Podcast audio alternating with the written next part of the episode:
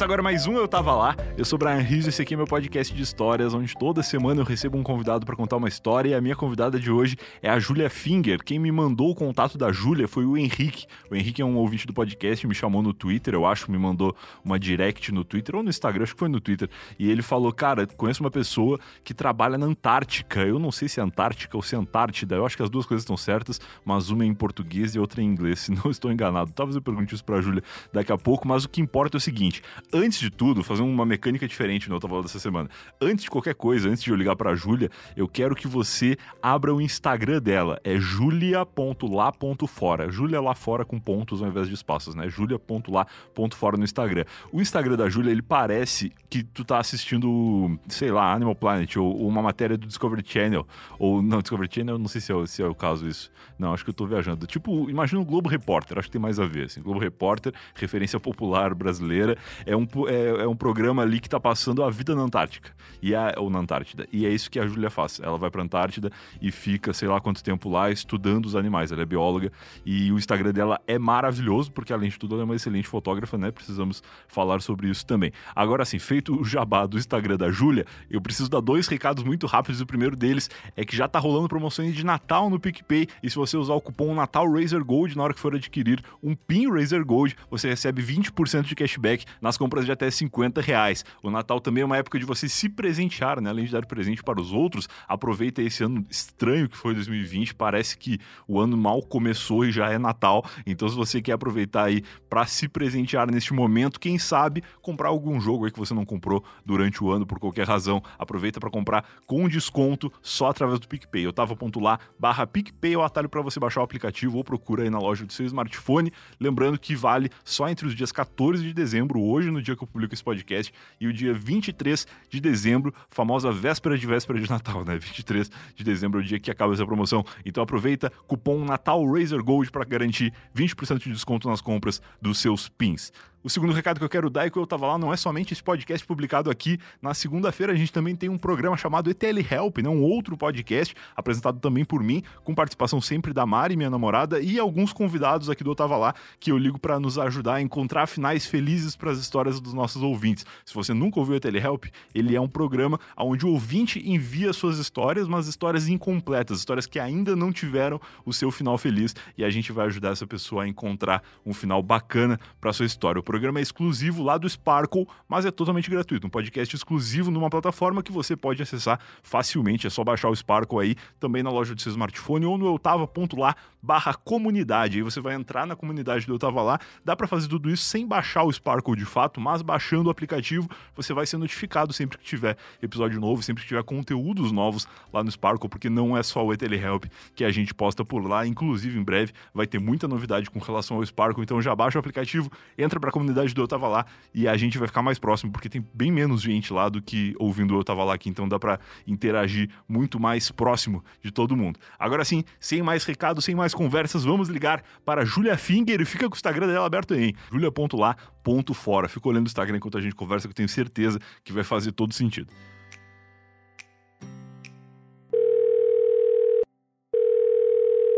Alô, Brian. Ô, Júlia, boa tarde. E aí? E aí, tudo bom? Boa noite, na verdade, né? São seis e meia já. Eu tô um, um pouco atrasado para essa gravação, te peço perdão já desde então.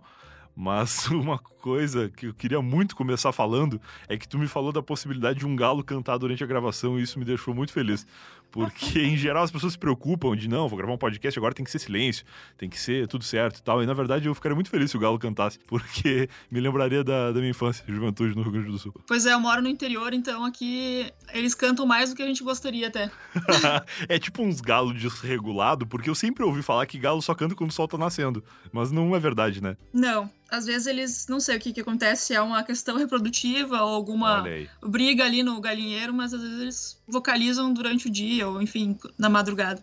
Entendi. E só de tu usar o termo vocalizam, já dá para ver que eu tô falando com uma profissional dos, dos bichos já porque eu jamais utilizaria esse termo. e eu achei maravilhoso antes de te ligar, te apresentei como uma convidada que foi, me foi apresentada pelo Henrique, que é ouvinte do podcast.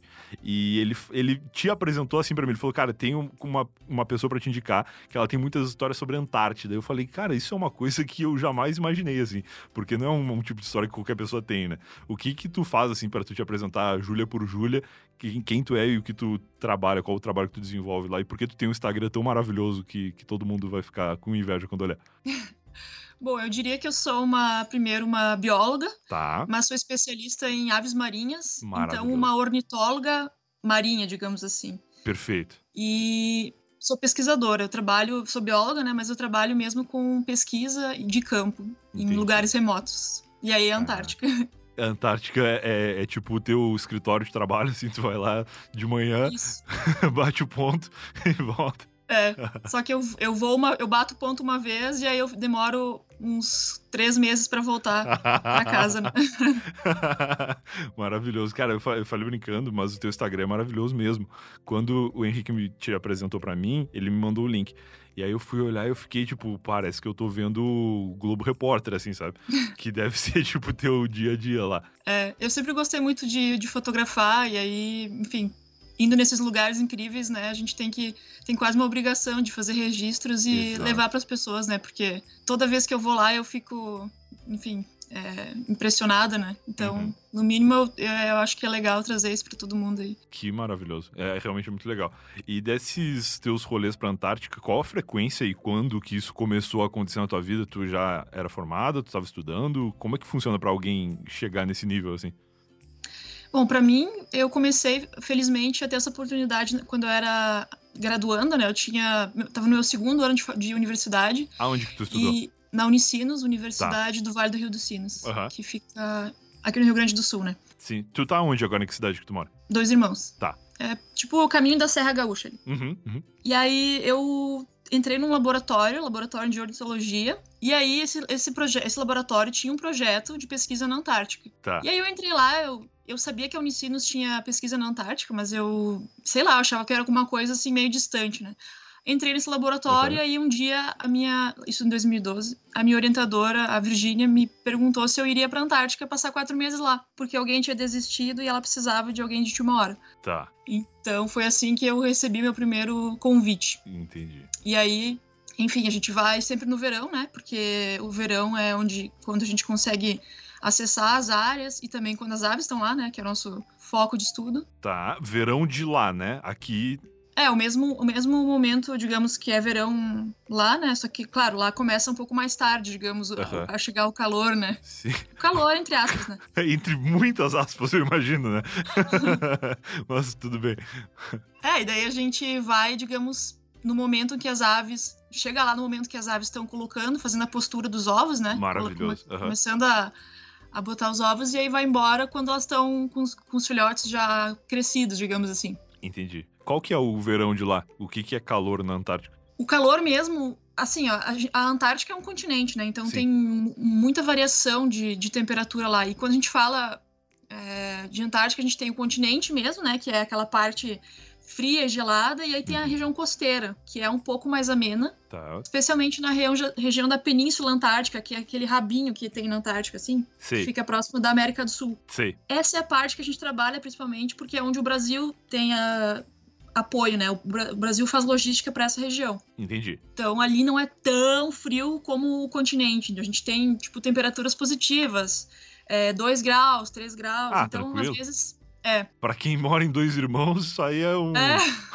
uma manhã tranquila de tomar um chimarrão na, na calçada. Isso aí, então lá não é tão extremo assim. O xixi não congela, essas coisas assim que as pessoas acham. Sim, sim. Eu já gravei com um casal de amigos que fez uma, uma expedição, posso dizer dessa forma, de van até o Alasca.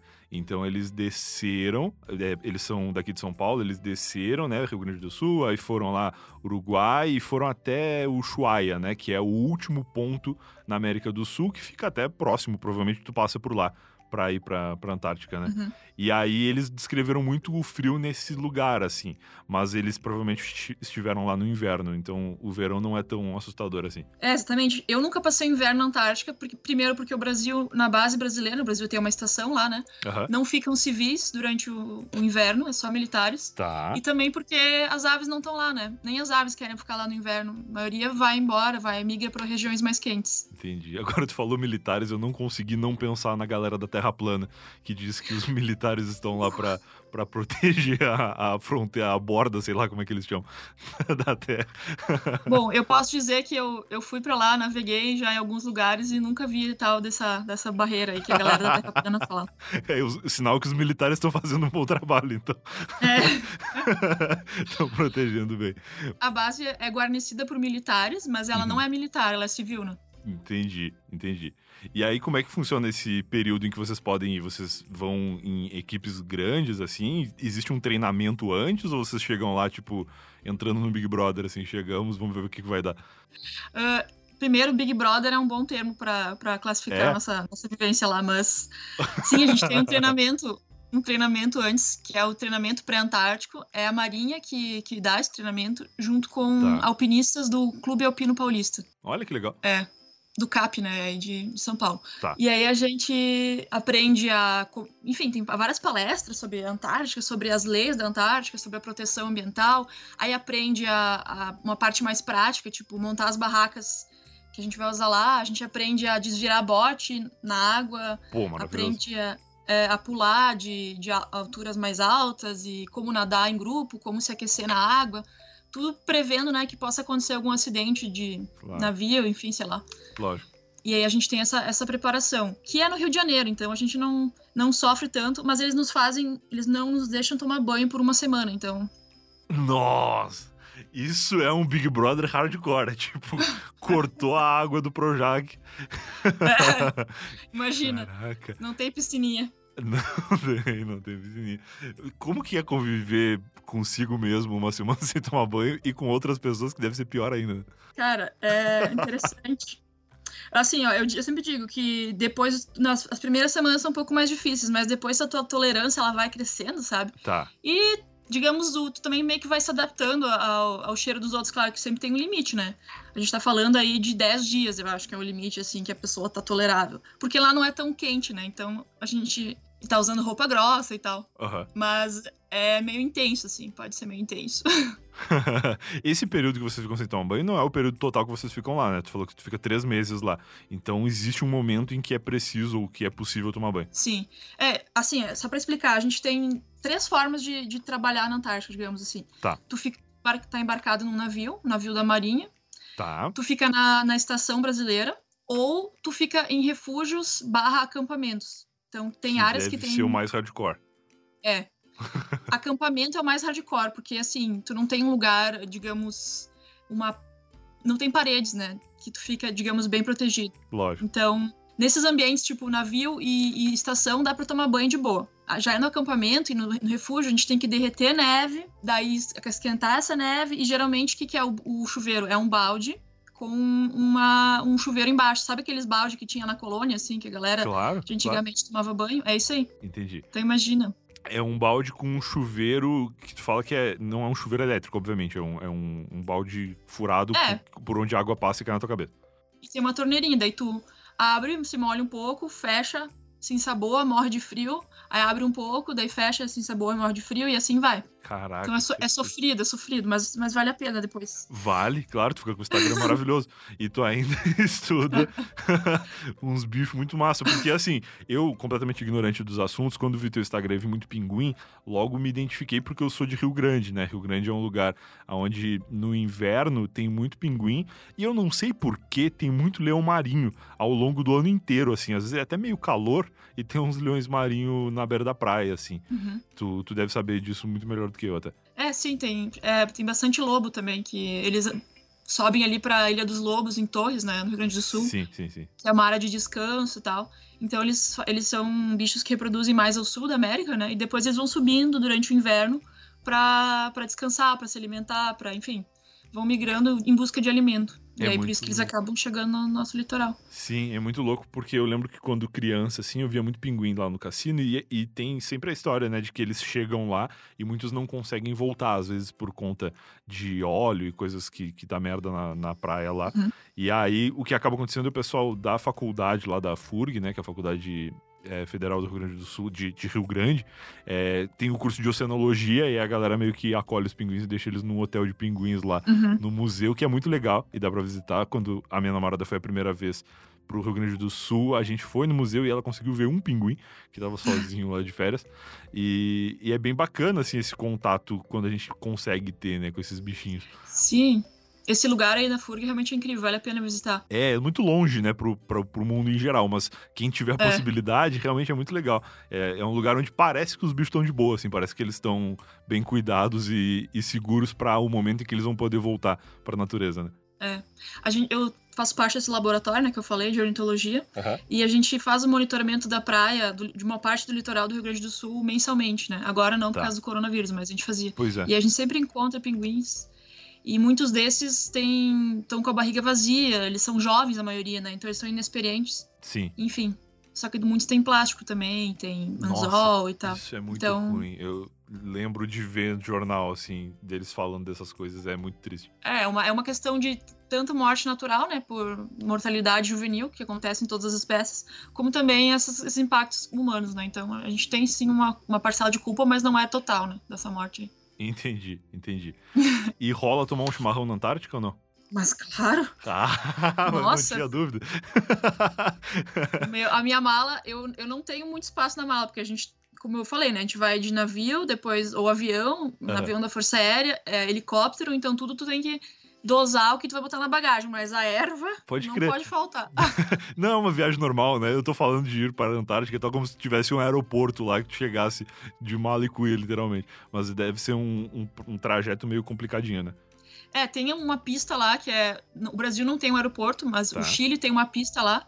Uhum. E o Brasil usa essa pista, mas é uma pista tipo de saibro, assim, que às vezes tem neve, né? Muitas vezes tem neve. Claro, claro, claro. E aí que pousam lá os nossos aviões, né? O avião C-130, que é um chamado de Hércules, né, também. Tá. Que é aquele trambolhão lá que, que a Força Aérea tem para fazer carga e transportar, sei lá, é, tanque de guerra e coisa. Caraca, trambolhão mesmo. Eu fui olhar no é Google um... agora quem que é o Hércules, porque pelo apelido é. ele dá a entender ser um avião grande.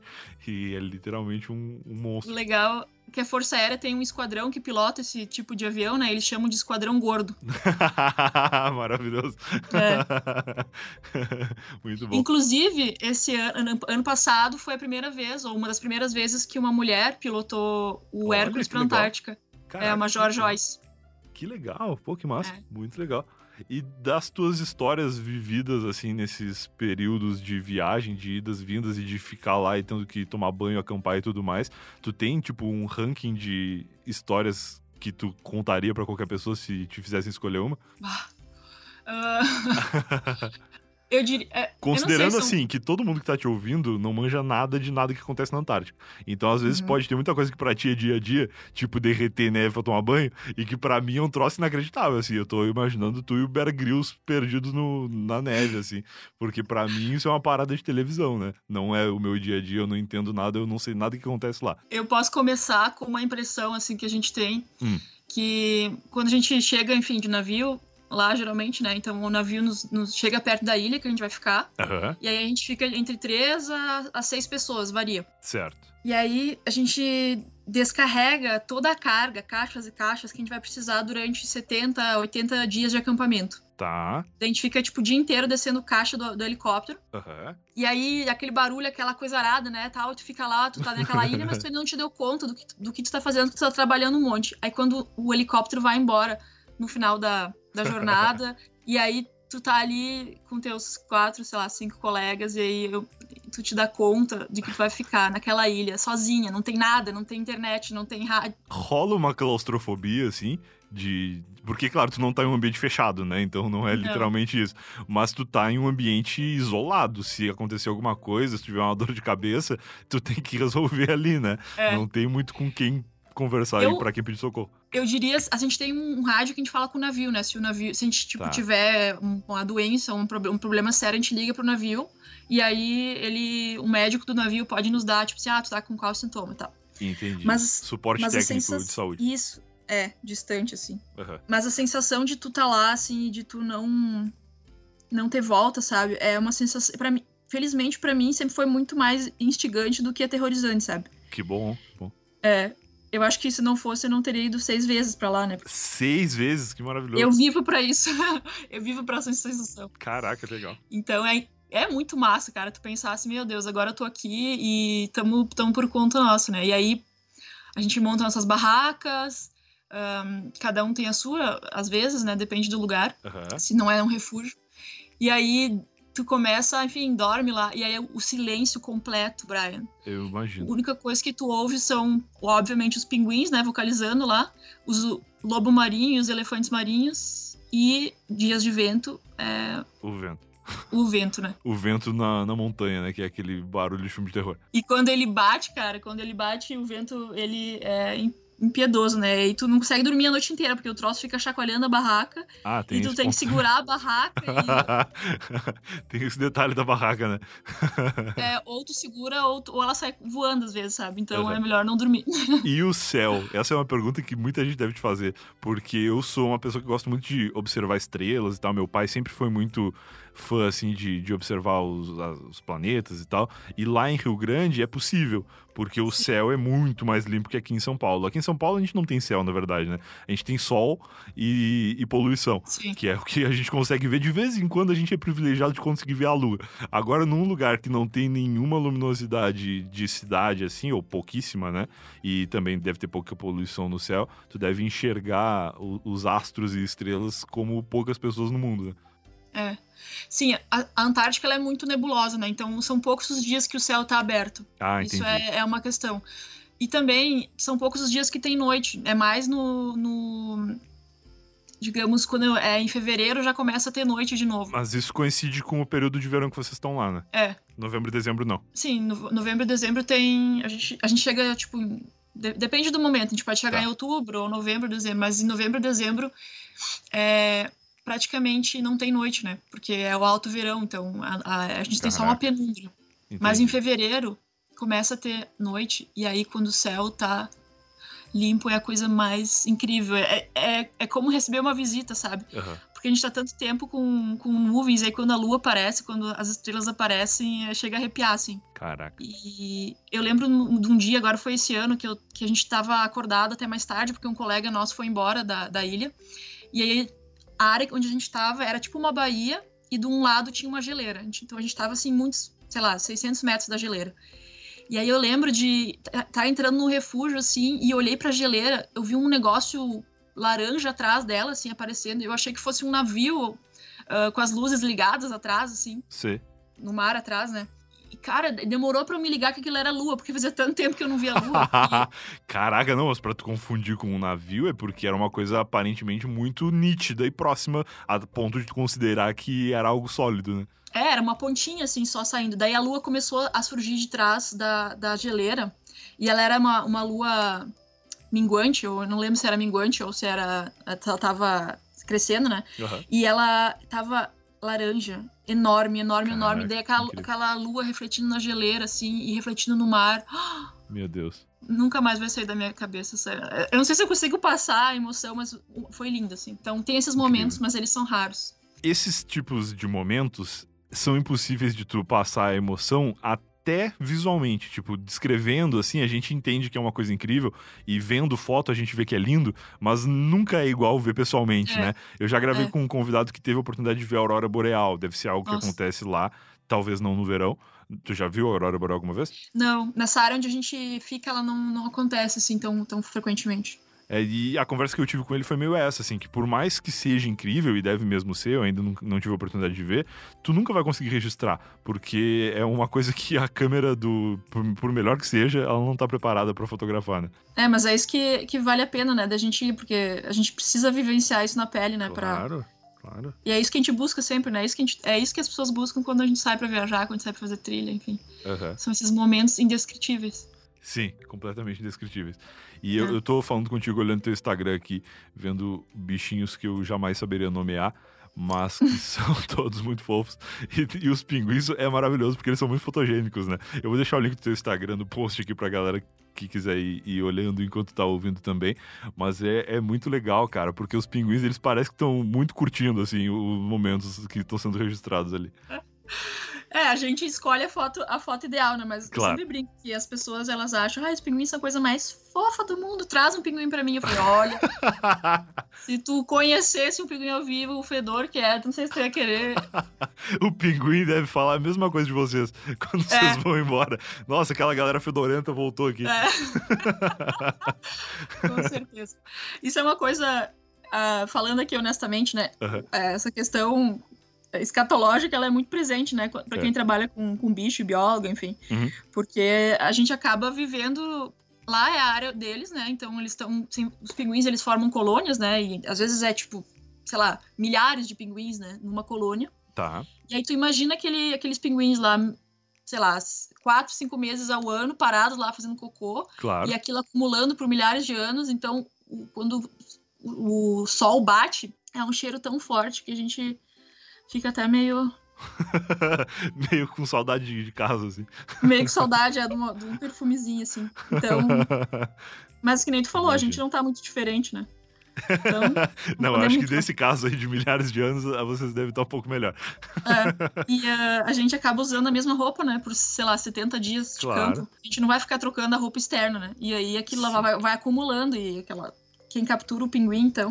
Isso é um negócio do frio, né? Que tu tem a roupa externa, especialmente no caso de vocês que têm contato com a neve, vocês têm que trocar a roupa íntima, obviamente, e espero eu, pelo menos, que nesses dias sem banho vocês consigam pelo menos fazer isso. Mas não. a roupa de trabalho não tem como, né? Ah, tu falou não pra não troca nada? Não, a gente troca, tipo, a cada vez que toma banho, né? Ah, entendi. Ou seja, uma vez a cada semana. É, porque tu não vai sujar uma roupa limpa. Claro, faz sentido. Não, não tem a lavanderia da Antártica aqui à disposição. a lavanderia é um córrego, se tipo, a água da geleira ou água de gelo, assim, que, que descongela no verão, né? A gente consegue lavar. Uhum. Mas a gente evita também porque tu pode estar sempre botando microplásticos e coisas na água, né? Do, do ambiente. A gente tem que tentar impactar claro, o menos possível. uma preocupação, exatamente, de, de não prejudicar o negócio, né? É. Cara, que loucura. Tu estava falando da, das tuas histórias de vivências lá, coisa de acampamento e, e, perrengues em geral, assim, tu lembra de algum acontecimento? Esse ano foi muito louco porque a gente estava com uma, com uma perspectiva de ter vento, né? A gente leva um dispositivo da tipo um, um GPSzinho uhum. que tem previsão, então a gente pode Legal. requisitar a previsão. Legal. E aí tava com uma perspectiva de ter ventos assim de, sei lá, 90 km por hora, não era tanto. Tá. Mas aí começou a ventar e a gente tava a gente tinha quatro barracas nesse acampamento. Uma grande, que era nosso laboratório, cabia várias, tipo, as três pessoas dentro, uhum. e aí uhum. tinha uma para cada um. Aí tava eu e minha colega Dani um, tentando ajeitar aquela barraca grande, fazendo que ela, que ela não dobrasse, não quebrasse, né? Porque o vento estava começando a, a, a, se intensificar. E aí, daqui a pouco, chegou o Lucas, que era o nosso colega, Uh, do Instituto Antártico Chileno, ele chegou e falou: Cara, minha barraca quebrou. Ele tinha uma barraca um pouco maior que a nossa. E daí a gente começou, ele tava lá dentro e começou a, a chover junto com o vento.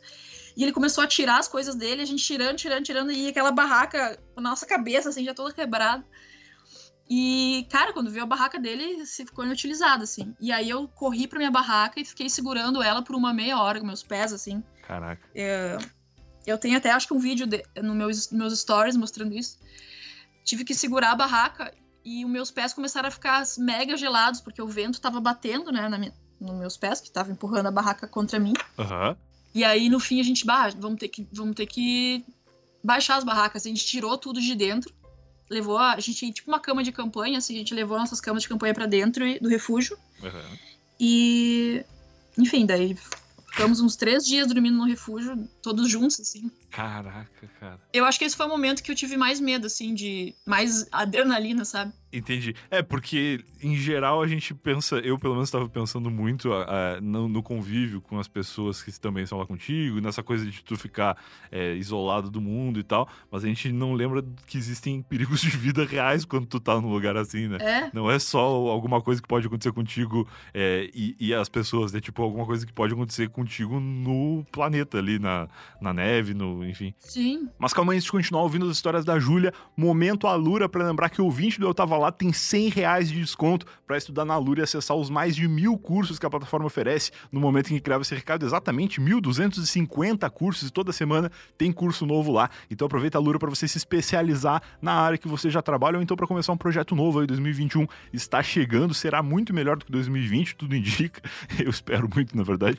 E se você começar a estudar na Alura agora, você pelo menos vai garantir que o seu currículo vai ser melhor em 2021 para você começar uma nova carreira ou ser promovido na área que você já trabalha ou desenvolver um projeto, né? Muita gente me manda mensagem perguntando sobre como criar podcast, que tipo de programa usar na hora da edição, na hora da captação do áudio, que tipo de microfone usar. E a Alura oferece inclusive curso de produção de podcast e todos os cursos da Alura têm também outros cursos que se conectam ali, por exemplo, você vai fazer um curso de edição de vídeo, saindo um pouco do podcast, indo, sei lá, para o YouTube, você vai fazer um curso de edição de vídeo, mas também vai ter outras ferramentas lá, como por exemplo o curso de Photoshop ou o curso de Canva, para você fazer as thumbnails e utilizar outras ferramentas para aprimorar o projeto que você começou desenvolvendo através de um único curso, né? Por isso que são mais de mil cursos disponíveis através de uma só assinatura e com 100 reais de desconto se você entrar no link alura.com.br barra promoção barra eu tava lá, alura.com.br barra promoção barra eu tava lá. Agora sim, vamos voltar pro papo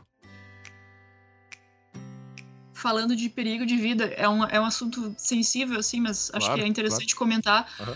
que, não sei se vocês, né, os ouvintes e, e, tu souberam daquele aquele acidente de um avião chileno que caiu na Antártica, né, indo pra Antártica, esse ano. Eu não soube. Se soube, não lembro. É, uh, em novembro, não, em dezembro, um avião desses Hércules aí, uhum. ele caiu no, indo pra Antártica com Nossa. uma tripulação, principalmente composta por militares, mas sumiu.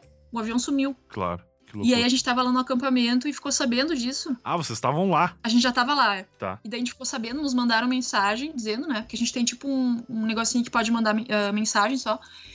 E a gente ficou com medo, porque tinha pessoas do Instituto Antártico Chileno que poderiam estar tá ali, enfim. Aí, no fim, nos disseram que não tinha ninguém, mas que aquele avião que caiu era o mesmo que a gente tinha voado até a Antártica. Nossa, cara. Há, há duas, três semanas atrás, entendeu? Caraca. O Chile só tinha um desses aviões, então a gente voou no mesmo avião que caiu Pouco tempo depois. Pouco tempo depois. Daí tu fica pensando, meu Deus, eu podia ter sido eu, sabe? Podia ter sido, claro. O que, que aconteceu dessa vez que não. Ninguém sabe por que, que, o avião caiu, entendeu? Ninguém sabe se foi uma pane, se foi um. Sim, e esse tipo de acidente, até não encontrar o, o avião, eu não sei se encontraram, é muito difícil de, de, de descobrir, né? Sim, não encontraram. Ah, encontraram pedaços, mas assim, não deu para dizer o que aconteceu. E a minha família, né, tava pensando, meu Deus, a Júlia tá aí. Não, mas a Júlia não tá, ela já foi e tal. E aí, aí, fica aquela. Loucura total. Tu tem algum contato com família nesse período ou só com o navio e, e pronto? É, então, a gente tem esse, esse, tipo, um receptor de mensagens, né? Que a gente tá. pode mandar, enviar, mas é meio limitado. E Eu também imagino. existe um telefone via satélite, que é um telefone que, que ele funciona, né, com conexão ele manda mensagem pro satélite e o satélite manda mensagem pro telefone da pessoa. Entendi. E aí é ao vivo, mas é, meio ruim, assim, a, a o áudio, sabe? Mas, mas tipo assim, dá pra dizer, ah, tô vivo, sabe? Aham. Uhum. Cara, que doideira. Os meus pais, coitados, da primeira vez que eu fui, meu pai, eh, ele ficava ligando pra lá, mas depois ele viu a conta e decidiu que não valia a pena. não tô com tanta saudade assim. Não tô, é. Espera um pouquinho que ela volta. É. Eu tinha 21 anos a primeira vez que eu fui, né? E aí Nossa, meus pais, eles, eles ficaram um pouco apavorados, mas foram é. super parceiros, assim. E hoje eles já... Ah, tudo bem. que idade que tu tá agora? 29. 29, tá. São aí oito anos de experiência nesse tipo de, de coisa. Eu fico é. muito preocupado, assim, porque eu moro em São Paulo já faz uns sete anos e meus pais continuam morando no Sul. De vez em quando eles vêm, esse ano não deu para ninguém visitar ninguém por conta da pandemia e, e vamos aguardar que a vacina chegue para que, pra que essa visita seja possível. Mas eu fico sempre muito preocupado de fazer qualquer coisa aqui que deixe eles preocupados lá, né? Tipo, tem um amigo meu que, que esses dias me falou: Ah, tu não tem vontade de saltar de paraquedas? Paraquedas, porque eu vou fazer um negócio e tal, pular de paraquedas. Eu falei, cara, imagina eu contando pra minha mãe, que tá a três estados de distância de mim, fala pra ela, olha, eu vou pular de paraquedas, depois eu te mando uma mensagem aí, pode contar se eu tô vivo ou não. E esse negócio que tu vive com frequência é, uma, é um salto de paraquedas que dura três meses, né? E aí tu espera, assim, pra ver, não, depois eu te conto se, se deu tudo certo lá ou não. A família deve ficar bem apreensiva sempre mesmo, mesmo com o costume, né? Eu falo pra eles, olha, notícia ruim, viaja rápido. Se acontecer alguma coisa, vocês vão ficar sabendo. Senão, se não, não tiver horror, notícia, cara. porque tamo bem, tamo é, bem.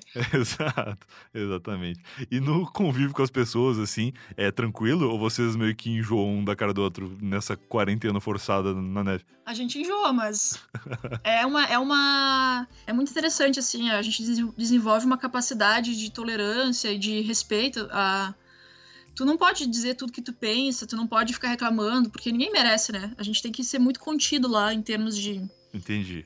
De opiniões e, e enfim, tu tem que reclamar só quando tu não estiver mais aguentando mesmo, né? Porque porque é uma, é uma situação de desconforto geral, né? Por mais que todo Isso. mundo tá lá porque quer e todo mundo é profissional e tá preparado e tudo mais, é uma situação onde ninguém tá de férias, né? Isso. Então, assim, todo mundo tem os seus problemas, as suas dificuldades. Uh, um, um é melhor nisso, o outro é melhor naquilo. Então, um faz consegue colaborar mais, sei lá, cuidando dessa parte do refúgio, do acampamento, o outro. Então a gente vai se equilibrando, sabe? Entendi. Só que, claro, tem que ter. Tem equipes melhores, tem equipes que se dão. que, que dá briga, acontece, sabe? Entendi. Mas a gente acaba virando grandes amigos também, porque claro. o que a gente compartilha lá e tu acaba, meu, tu conversa sobre tudo, porque, né, são muitos dias. Tem o grupo de WhatsApp da galera da Antártica? Claro. Tem, olha aí que legal, claro. Inclusive o de agora se chama empetrelados, porque a gente trabalha com petréis gigantes, que são uma ave da Antártica, então a gente chama de empetrelados. Eu já ia perguntar o que é isso, maravilhoso. É.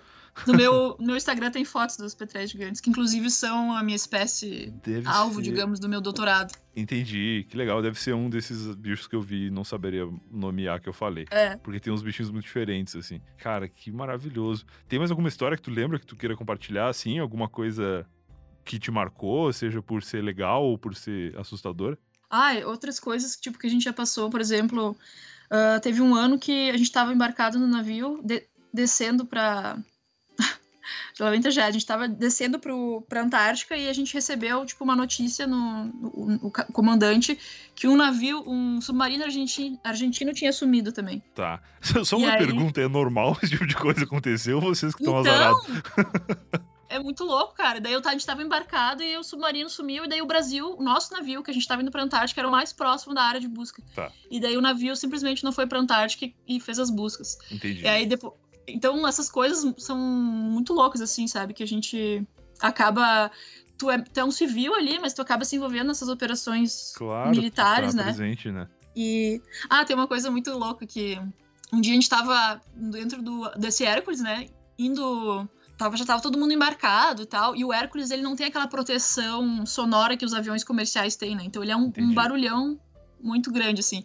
E daí a gente já tava. Eu achei que a gente já tava voando, porque a gente já tava. Ele não, ele não decola tão íngreme, né? Ele decola assim suavemente. Porque ele é muito grande, né? É. E aí eu já achei que a gente tava voando até. Daqui a pouco simplesmente desligou os motores do, do Hércules, assim.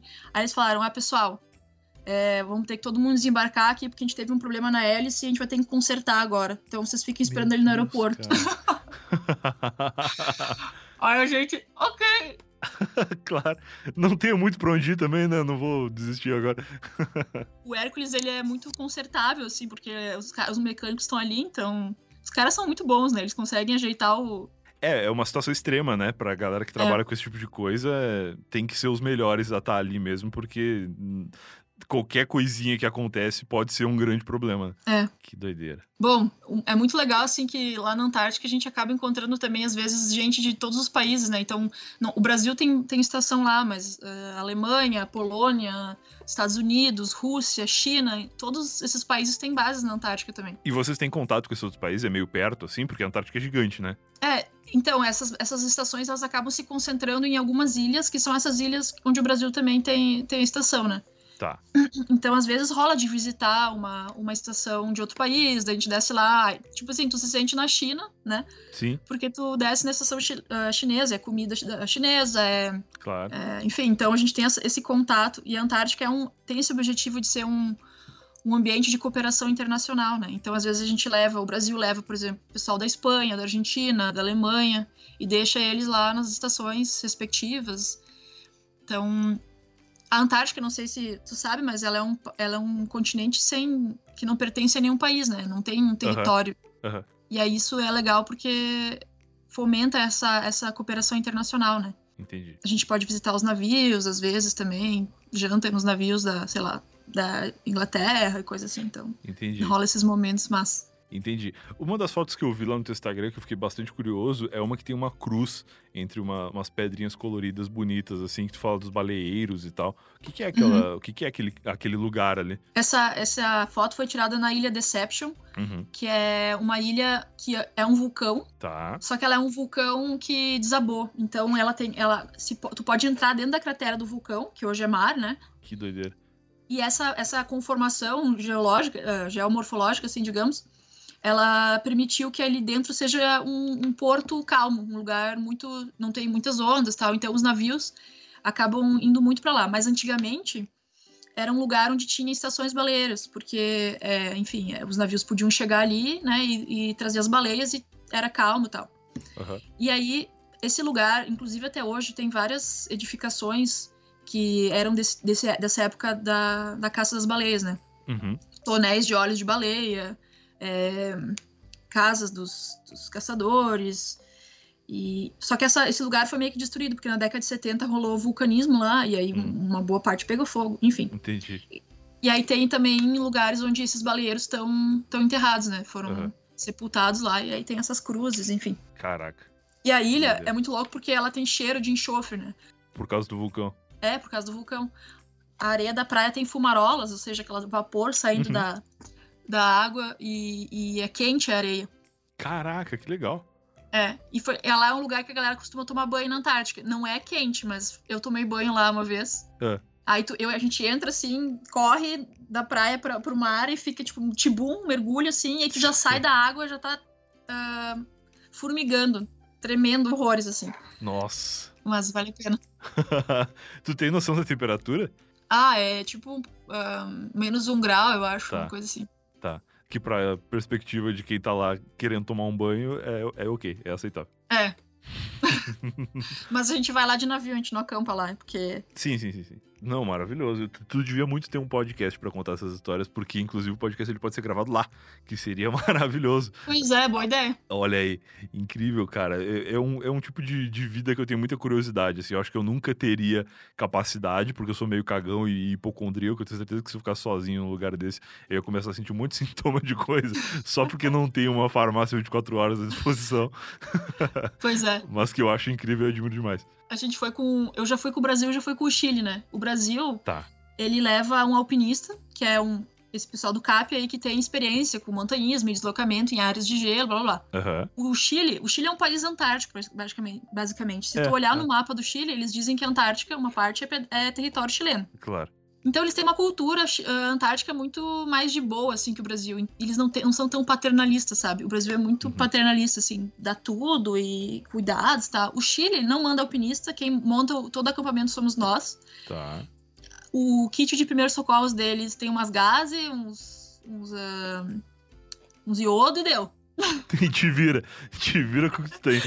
te vira tudo que coisa para dor, enfim, então é, Nossa. é a gente que leva, né? Então, uhum. bah, ainda bem que, eu levei, porque. Mas é interessante assim, essa perspectiva de que a gente é capaz, sabe? Eles confiam nos pesquisadores. Entendi. Até porque o Chile tem uma cultura de frio, né? O Brasil não tem, então é diferente também. É, a forma deles lidarem com neve, com esse tipo de coisa, é bem diferente é. da nossa, né? Ainda mais vocês aí no sul estão mais acostumados com frio, mas deve ter muita gente que chega lá de outras universidades e outros lugares do Brasil, né? Sim, não tem, nunca, nunca precisou usar um gorro, uma, um cachecol, sabe? Claro, claro. Não, imagina um carioca chegando na Antártica, ele não tá preparado para lidar de maneira nenhuma, provavelmente com o frio. É engraçado que no navio, por exemplo, eles têm todos os horários, né? Tipo, eles apitam, ah, agora é alvorada, né? Hora de acordar. Aí, tipo assim, sete da manhã eles, eles apitam lá o. Aí, Nossa, aquele, cada apito significa uma coisa, né? Tá. E daí eles começam a tocar um sertanejo universitário lá pra gente acordar. Meu Deus, cara. Assim. É ar-condicionado sou eu, sei lá o quê. Caraca, que, que tristeza. não, toca um rockzinho, pelo amor de Deus. que doideira, cara. Mas de modo geral é a gente se diverte, enfim, é, é, a gente eu aprendi muito também convivendo com a Marinha, sabe? Porque uhum.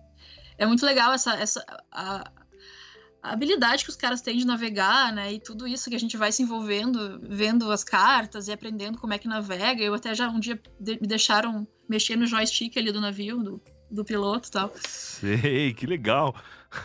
Isso deve ser uma coisa muito doida, né? É. Porque certamente é um navio de altíssima tecnologia, não é um, um manche daqueles de, de, filme de pirata que tu fica rodando pra lá e pra cá.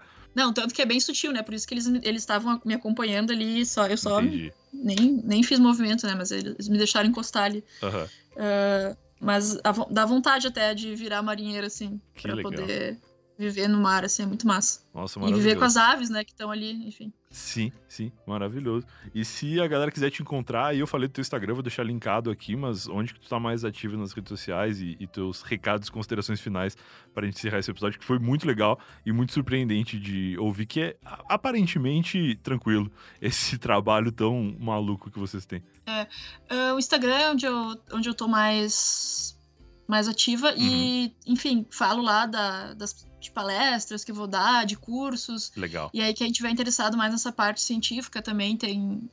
Eu falo dos nossos trabalhos, resultados. Uhum. Aí conto dos bichos, histórias e perrengues e poesias ali na, no, no feed legendas. mesmo, né? Muito legal. Mas assim, acho que uh, toda essa, essa história né, é interessante porque a gente está lá com o objetivo de, de entender mais a Antártica, né? A gente está focamos aqui na parte engraçada e anetódica, né? Claro, claro, mas o objetivo científico é, é o primordial, né? É, e, enfim, a Antártica é um ambiente que está aí é, muito vulnerável às mudanças climáticas, a gente está tentando entender né, como é que isso está se dando e como é que isso está influenciando nos, nas, nas, espécies de aves, enfim, nos bichos que moram lá, né? Perfeito. Então, enfim, no meu Instagram tem mais algumas informações e quem quiser pode me chamar lá, trocar ideia, enfim, pedir dicas. Legal. Tô, tô aberto aí. Maravilhoso. Que o teu Instagram é Julia lá fora, né? julia.lá.fora. É e tá linkadinho aqui pro, pro pessoal poder encontrar com facilidade também. Isso. Maravilha? Pô, muito obrigado. Desculpa ter atrasado um pouco para te ligar aí, mas foi legal demais ouvir essas histórias e quando tu lembrar de qualquer outra coisa ou quiser voltar aí ou viver qualquer outra loucura, espero que sem desaparecimento de aviões ou submarinos, mas fica à vontade para me chamar ali e vai ser um prazer te ligar de novo. Valeu, Brian, pela, pela conversa aí. Também queria, queria agradecer ao Henrique pela, pela legal, indicação. Legal e curti muito aí conversar contigo. Legal demais. Espero que o pessoal também tenha curtido ouvir aí as peripécias. Tenho certeza que sim, eles vão procurar lá teu Instagram para ver as coisas que a gente comentou, porque é muito legal. Enquanto a gente tava conversando, eu tava olhando, e eu recomendo muito que as pessoas façam isso, porque é muito bonito e contextualiza muito dessa, dessa sensação que tu explica, né? Sim. É, há várias conversas aqui, tem fotos ali relatando isso também, né? Então é vai ser bom legal. ter essa aspecto visual e, e do áudio também. Perfeito, muito legal. Valeu. Boa tarde pra ti aí. Muito obrigado. E o Galo não cantou. Fiquei triste. Mas não cantou. Em algum momento ele vai cantar. Tudo calmo no galinheiro. tudo calmo lá, tudo certo. Valeu. Valeu. Falou. E esse foi mais um Eu Tava Lá. Se você vier até aqui, eu espero que tenha gostado, espero que tenha acompanhado o Instagram da Júlia enquanto a gente conversava aí. Aprendi várias palavras difíceis nesse episódio, apesar de não saber se eu vou lembrar delas por muito tempo, mas acabei não aprendendo se é Antártica ou se é Antártida, esqueci de perguntar. Mas tudo bem, espero que você tenha curtido esse episódio aí, um papo legal com a Júlia, histórias diferentes, né? Já tinha a história da, do Alasca, que eu tava lá, quando eu liguei pro Gui pra Jana, e agora histórias aí da Antártida ou da Antártica, seja lá como for. Espero que você tenha curtido esse episódio, lembrando que você pode ouvir qualquer outro episódio do Eu Tava Lá, aí mesmo onde você tá, no Spotify ou no Deezer ou no site do Eu Tava Lá, só dá uma navegada aí que tem muitos outros episódios com pessoas também muito legais, histórias excelentes para contar pra gente, que você pode ouvir em qualquer ordem e a qualquer momento. Até o próximo episódio. Tchau. Uma produção da Podlab. podlab.com.br